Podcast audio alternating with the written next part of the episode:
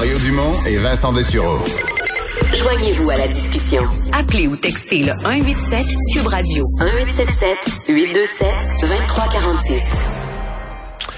Alors, euh, vous euh, la connaissez comme animatrice et, journaliste. Euh, on ne la voit plus, semble-t-il qu'elle est à la retraite. Elle va nous en parler, mais elle a gardé ses réflexes et a fait tout un travail de recherche statistique sur le sujet dont j'ai parlé la semaine passée, la vaccination pas mal en retard dans plusieurs régions du Québec. Bonjour Myriam Segal.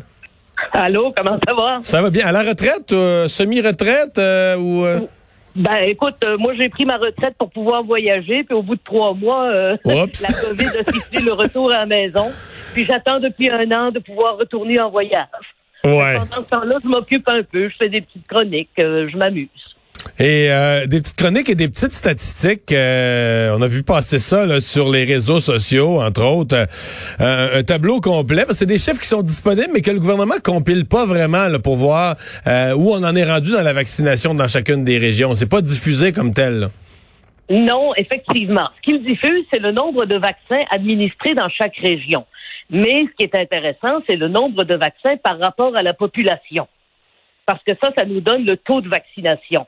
Or, ce que tu disais la semaine dernière, c'est euh, ce tableau-là, c'est CQFD. Là. Je sais pas si tu te rappelles nos théorèmes quand on était à l'école. Oui, ce qu'il fallait, démontrer. oui. Exact. Donc, et, ça, et, ça, démontre notamment que dans plusieurs régions, exemple, euh, où ça allait très bien il y a quelques semaines, où il y a eu des éclosions importantes, chez vous au Saguenay-Lac-Saint-Jean, euh, au Bas-Saint-Laurent, en Outaouais, on a des taux de vaccination vraiment très bas. Là. Écoute, il y a quelque chose de bien bizarre. Qu'on dise aux gens du Québec qu'il faut vacciner Montréal en priorité parce une zone rouge, on comprend ça. Mais le problème, c'est que les zones jaunes actuellement ont des taux de vaccination très, très élevés on est autour de 30 Ouais, mais ça, tu sais pourquoi? Par exemple, la, Côte-Nord, qui est une zone jaune, c'est parce que c'est toute la base Côte-Nord. On a vacciné en priorité les, régions les régions qu'on appelle non pas éloignées, mais isolées, où il n'y a pas d'hôpitaux, etc. Alors, nord du Québec, Côte-Nord, là, se retrouve survacciné à cause de ça. Puis il y a les îles de la Madeleine qui vont être traitées comme telles dans, dans quelques semaines aussi, là. Eh, exact. D'ailleurs, euh, si tu fais le total Gaspésie, île la Madeleine, on est à 22-23% alors que Montréal est à peu près à 20 euh, Mais il y a des régions où c'est vraiment anémique et je ne comprends pas. Par exemple, l'Outaouais, qui est une région fragile. C'est une région, c'est une zone orange, mais collée sur des zones rouges, puis collée sur l'Ontario, ça va pas bien. Euh, me semble que, ben écoute, euh, vendredi passé, ils étaient à 8,5% seulement de taux de vaccination, alors qu'à Montréal, on est à 20.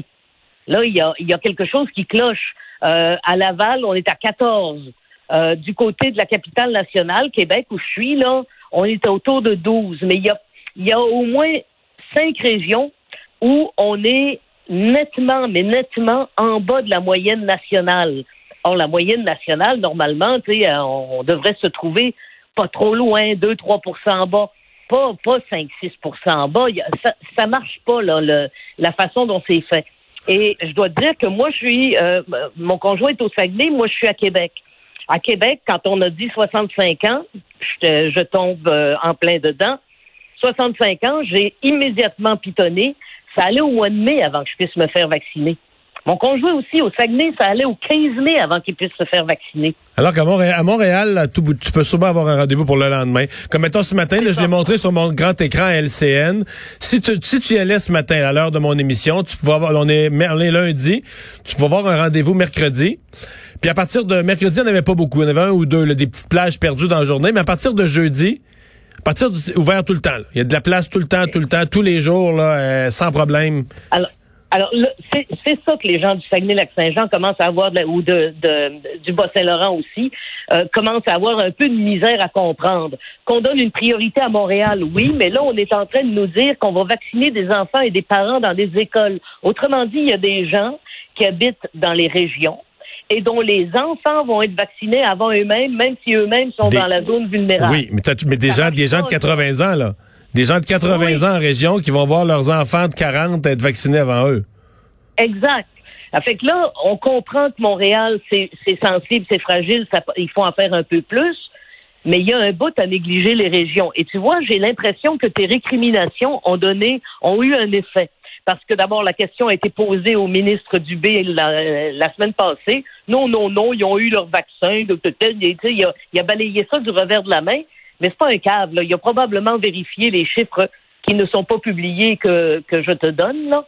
Et euh, aujourd'hui, dans la Naudière, dans la capitale nationale, dans Saguenay-Lac-Saint-Jean, on a ouvert des plages supplémentaires en avril, même si on n'a pas d'AstraZeneca. Ouais. Ben, il faut ouvrir des, des plages supplémentaires en, région. Là, la, la, question, tu sais ce qui va arriver en région comme problème? Ces plages supplémentaires qu'on va ouvrir, on va les ouvrir, par exemple, on va arriver aux 65 ans et plus, 60 ans et plus. Donc là, tu vas avoir des 85 ans ou des 80 ans qui, eux, ont pris leur rendez-vous qui était très tardif, mettons le 1er mai. Au, au Saguenay-Lac-Saint-Jean, il y a ça, là, des gens de 85 ans qui n'avaient pas de rendez-vous, qui l'ont pris le 1er mai. Puis là, tu vas rajouter, mettons, une journée le 8 avril, puis là, c'est quelqu'un de 65 qui va la prendre. Moi, ben, moi mes amis, moi, j'ai mon rendez-vous au mois de mai, là, mais j'ai des amis qui, aujourd'hui, puis ils sont plus jeunes que moi, aujourd'hui, vont avoir leur rendez-vous avant moi. Ils vont avoir le rendez-vous en avril. L'autre problème qui va se poser, c'est que les gens qui avaient des rendez-vous puis qui ont décidé d'avancer leur rendez-vous, il faut qu'ils annulent le rendez-vous qu'ils avaient. Oui, ça c'est. Donc on risque de se retrouver avec des plages vides quelque part. Ouais, ça c'est important en termes de civisme. Là. Il est tout à fait euh, autorisé de retourner sur le site, de se prendre un rendez-vous plus hâtif s'il y a des places qui sont libérées ou des plages qui sont ajoutées. Mais ayez le civisme d'aller annuler votre autre rendez-vous, de libérer la, la place que vous avez euh, la place que vous avez pris. Euh, Myriam, je sais que tu as, passé ta vie dans les médias, tu en as fait à Montréal, à Québec, au Saguenay-Lac-Saint-Jean. C'est à l'inverse. Pour X, Y, Z raison, si on avait négligé Montréal Est-ce que dans, parce que là, moi, je suis comme le seul chroniqueur, qui a, animateur qui a parlé de ça. Tu me dis qu'il y a eu une certaine résonance. Je pense que quelques autres ont repris ça un petit peu. Imagine l'inverse. Quand j'étais là la semaine passée, il y avait beaucoup de grogne sur les réseaux sociaux, notamment d'anciens administrateurs de l'hôpital qui n'étaient pas de bonne humeur. Ouais. Mais si c'était l'inverse, t'es d'accord avec moi que, mettons, hier soir, tout le monde en parle, ça aurait été un sujet, il y aurait eu qu'à t'inviter là-dessus, là. Puis à tous les postes. Si, si, Montréal était 5 en arrière du reste du Québec, là. Mais ça, Mario, moi, j'ai fait la moitié de ma vie au Saguenay, l'autre moitié au, euh, à Québec, là. Euh, c'est un peu le triste sort de ce qu'on appelle les régions éloignées. C'est que s'ils ne crient pas très, très, très, très, très fort, et s'il n'y a pas des gens comme toi qui leur sont sensibles à Montréal, ça ne s'entend pas. L'autre problème, c'est que comme les médias sont concentrés à Montréal et qu'on veut donner le spectacle d'une séance de vaccination qui va super bien, on met le paquet sur Montréal en espérant que les médias ne s'apercevront pas que c'est tout croche ailleurs. Hmm. C'est cru, c'est cru, mais c'est ça. Hein? je crains fort qu'actuellement, le, gouvernement de la CAQ soit plus soucieux de l'image qu'il projette que de l'efficacité de ce qu'il fait. Tout en disant que c'est sûrement pas simple. Ils, savent pas combien il va y avoir de vaccins euh, s'y reporter. Moderna, il y en a 600 000 qui arrivent finalement une semaine en retard. Ça doit pas être simple à organiser, j'en conviens.